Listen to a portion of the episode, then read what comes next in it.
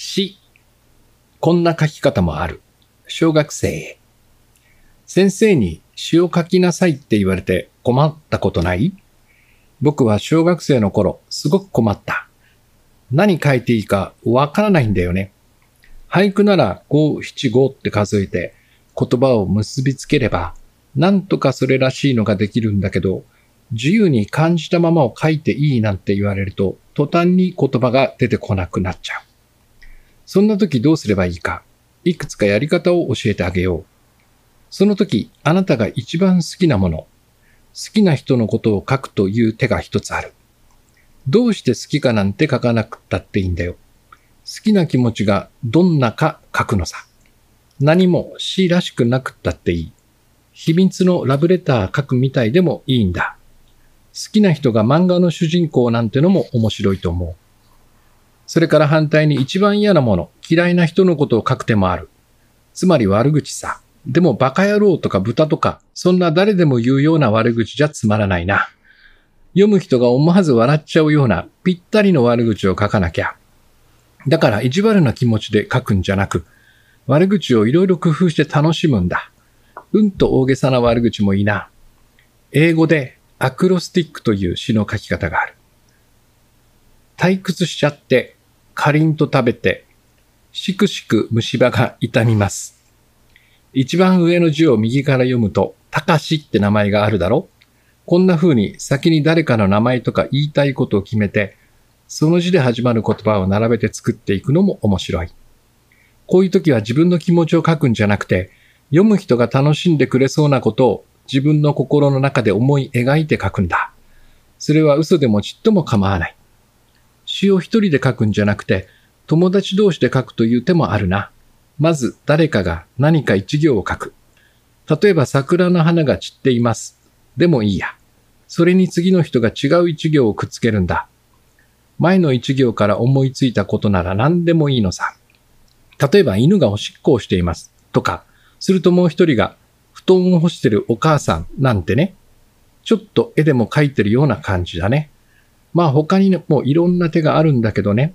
とにかくあんまり自分の気持ちにこだわらなくてもいいんだし、詩の中ではどんなホラーを吹いてもいい。言葉を使って自分も人も楽しめる工夫をしてみたらどうかと思うんだ。詩だからといって、かっかっこつけることはないのさ。なぞなぞだってしりとりだって詩の一種なんだから。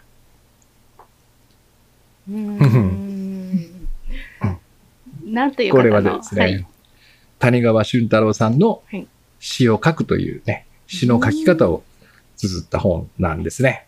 面白いですね。うん。これ今、久しぶりに読みましたけど、素晴らしいね。うん。うん。ねえ、と、バカ野郎とか豚とか、そんな 誰でも言うな悪口はつまらない。読む人が 思わず笑っちゃうようなぴったりの悪口を書かなきゃ。うん。ねこれだね。うん。こっから始めてみました。はい。いや面白いですね。すごい。すごい面白いです。うん、なんか、これ、僕がね、この番組で 紹介してる本って、うん、全部、その、そうだな、だいたい30代ぐらいから、うん、えー、20代、30代ぐらいに読んでた本が多いんですよ。うんで、久しぶりに、まあ、2、30年ぶりにこう読んでみるとね、うん、なんか、例えば今日のこの話とか、僕が今、書き上げ塾執筆講座でお話ししてることとすごく共通してたりして、なんかこういう全然覚えてない本が血肉になってるんだなということがよくわかりますね。最近この前回、前々回で読んだ本も、おおなんかこういう本読んでたんだなっていう不思議な感覚です。うん。はい。人はそんなに悪くない。ほっこりするつながりを思い出そう。人間関係、知恵と、ゾノ。それでは今日のお話、始まります。知恵と、ゾノ。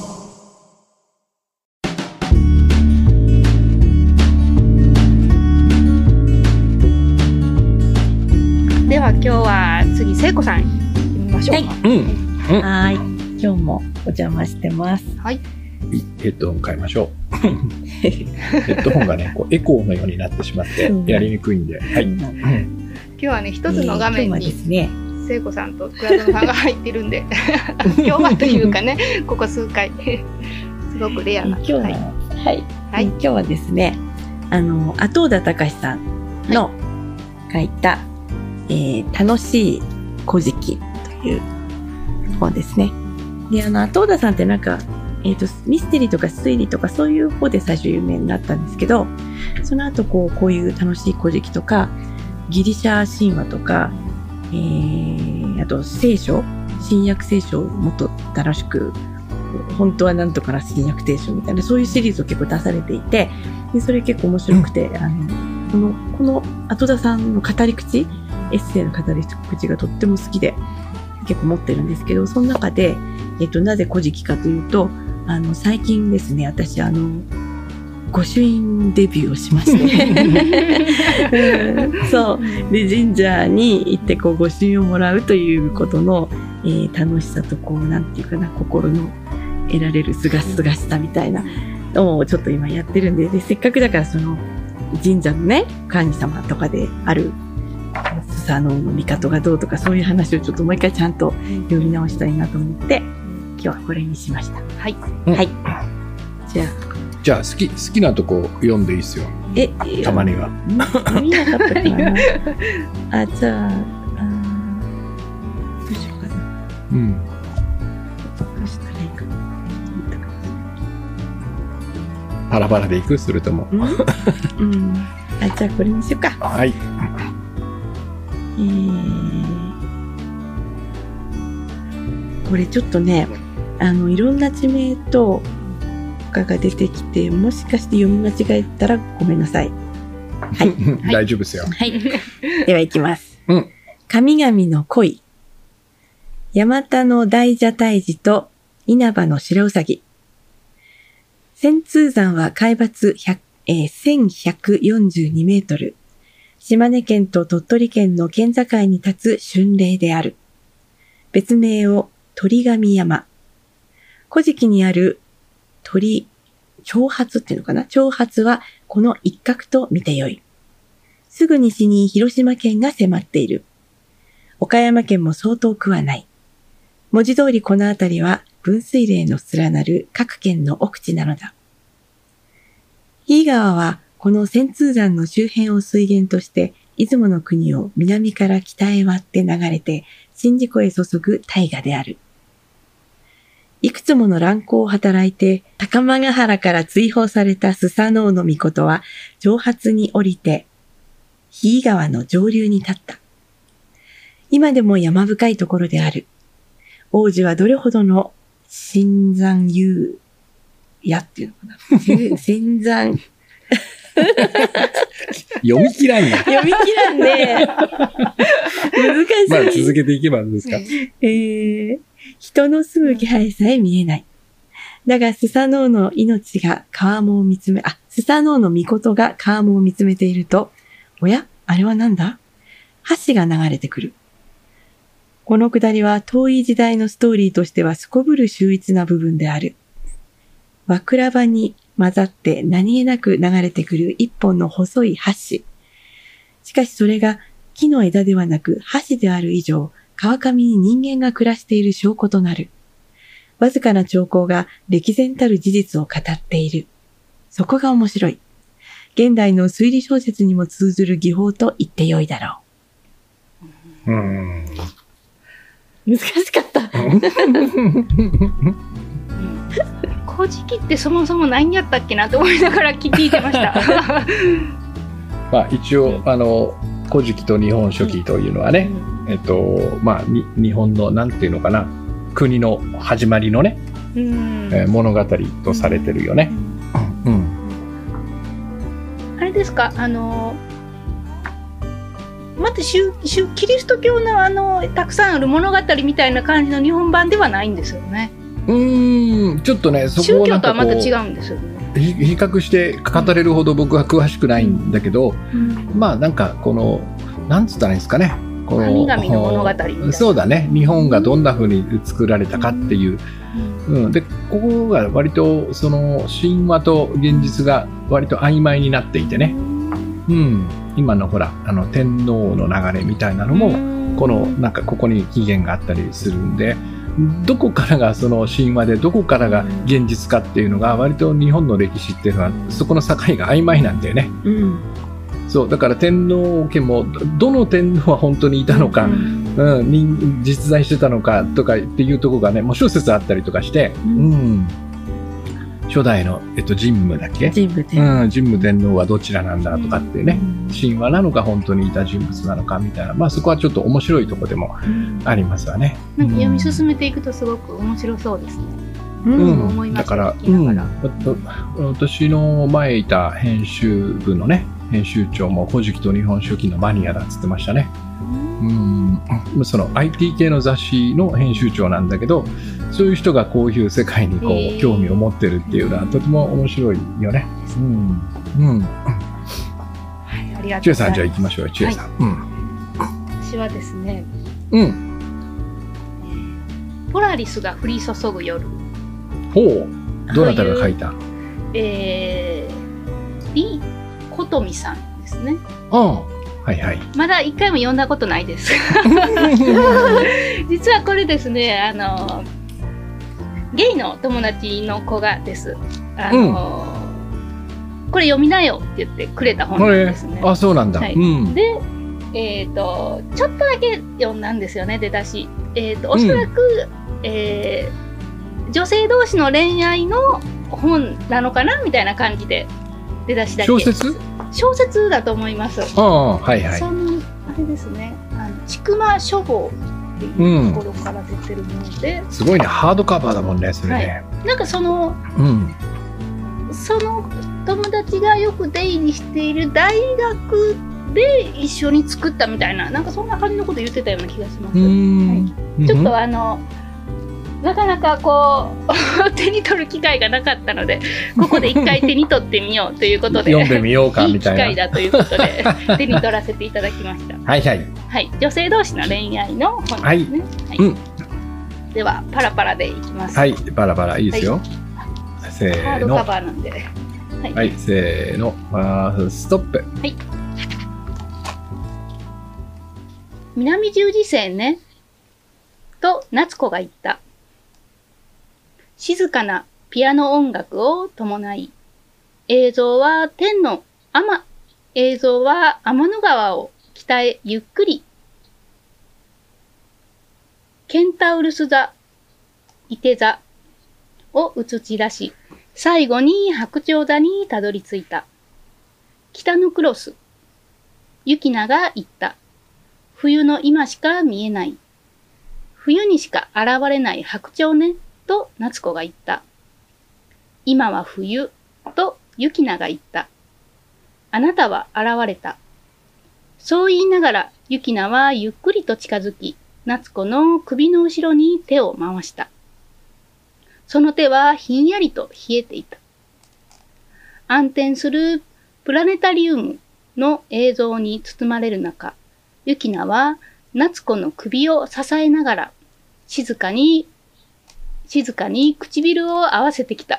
なんでこのページになってんやろ なんでラブシーンなのページに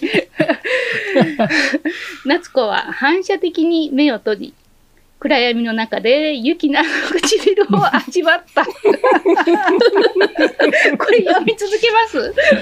いやいや、あのー場所変えてもいいっすよ。あ、ほんまですか？なんか、うんうんこれラブシーンになっていくのかな、うんんそういう本なのどんずばでそこを選ぶってすごいね。そうですね。うん。多分全編そういうわけじゃないんでしょ。そうですね。ちょっとじゃあ、うん別のところで行きましょうか。そうだね。はいお願いします。じゃあ、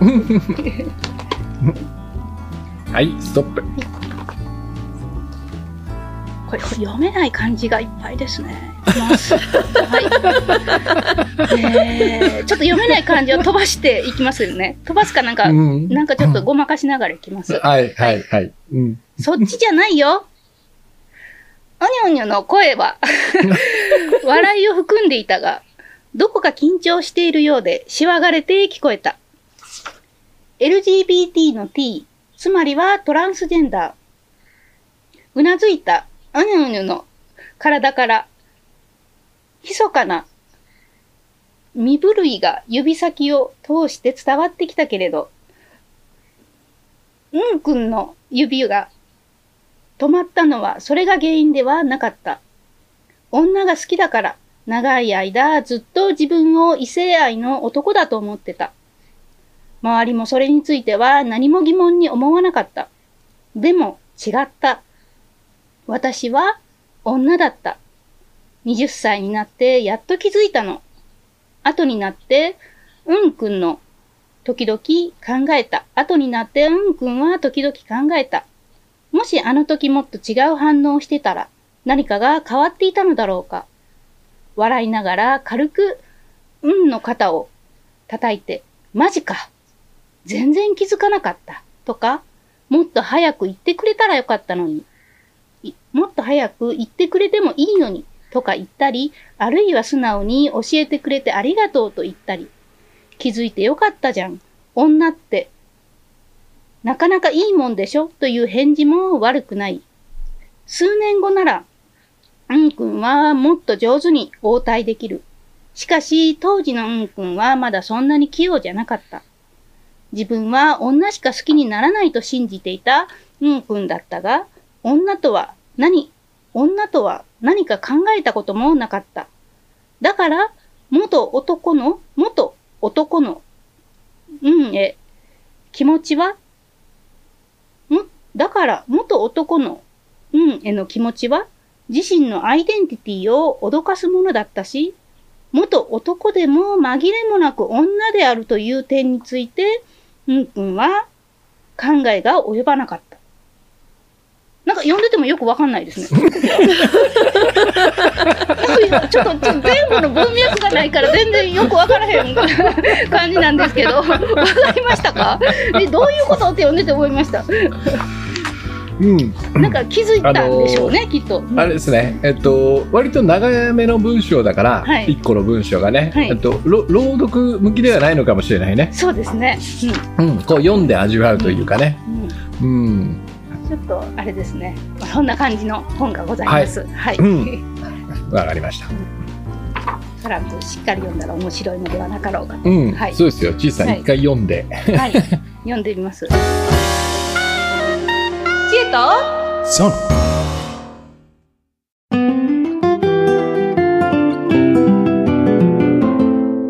じゃあ、私、最後、言って終わりにしますね。はい、お願いします。うん、さっきの谷川俊太郎さんの、これ、はい谷川俊太郎さんは僕の大好きな、えっと、まあ、えっと、いいわゆるなんつうのかな、詩を書く人ね。ポエット、ポエ、ポエ、ポエムライターっていうことね。はい。あのー、えーっとね、うんと、いくつかあるんですけど、えーっと、坂本龍一さんが作曲してね、この人が詩を書いた、えっと、高をくくろうかって曲があるんですよ。うん。ビートたけしさんが、オールナイトニッポンの終わりに歌ってた曲ね。あれとかもとてもいい歌詞ですね。えーじゃあ行きますよ。なぜ私は詩を作るのか。なぜあなたは詩を作るかという問いは、詩人、楽しみに詩を作る人ではなく、自分の人間としての仕事として詩を作ることを選んだ本当の詩人にとっては、なぜあなたは生きているのかという問いと変わらないと僕は思う。そのまず第一の答えは、そうしたいからという答えであり、そして次の答えは、そうしなければならないからという答えだ。この二つの答えは時に溶け合って一つの答えになってしまうほど、互いに密接に関係している。詩人が詩を作るとき、作りたいとそして作らねばならぬという二つの気持ちは、作るという行為の中に昇華されて一つのものになる。作りたいという気持ちは詩人の情熱なのだ。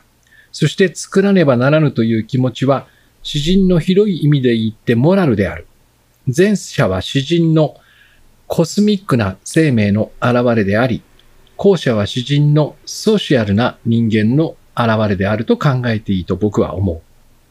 一つの詩は作者の意識的であるなしに関わらず、作りたいに出発して、作らねばならぬを通って完成へと導かれるものだと僕は考える。これさっき、コスミックとソーシャルっていうのはね、宇宙的な生命の現れであり、後者は詩人の社会的な人間の現れであるっていうふうに、あの、ルビが振ってあるんですね。宇宙的にコスミック、そして社会的にソーシャルっていうね。うん。作りたいという思いは、宇宙的な生命の現れ。そして作らねばならないというのは、社会的な人間としてのこの現れ。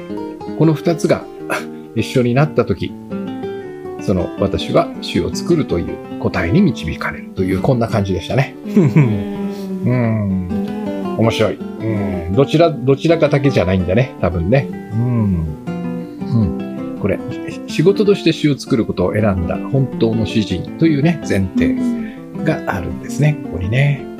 うん。面白いね、これね。確かにこの両方がないと作れない感じがしますね。詩だけじゃなくてね。文章だろうと、なんだろうとね。うん。うん。そうか、これはなんか、あれかな。この、そうだな、僕らが持って生まれた、えーっと、私で言うとこのこの価値マックスという話うんと、それから個性と役割というね、幸せな役割という、この二つのことのようにも受け取れる感じがしますわね。うん。うん 深い。うん面白いですね。うん。今日登場した本をちょっともう一回おさらいしてもいいですか？振り返ってみますはいはい。私のはプラズマさんの、えーっとね、これはね、えっとし詩の森文庫、詩っていうのはポエットね、詩の森文庫っていうところの、えー谷川俊太郎さんの詩を書くという本ですね。はい。で、えっと、聖子ちゃんのは角川書店の、これ、後田隆さん。後田隆さんの楽しい古事記。あ古事記ですね。えーで、千恵さんのが、えっと李琴美さんのうん、ポラリスが降り注ぐ夜ですね。うん。はい。3冊でお届けしました。はい。あれ一番最初のやつ、あ、そっか同じ同じやつなんです一番ね。一番最初も、そう、俊太郎さんの本ですね。うん。はい。ということで今回はこんな感じで終わりましょうか。はい。はいはい。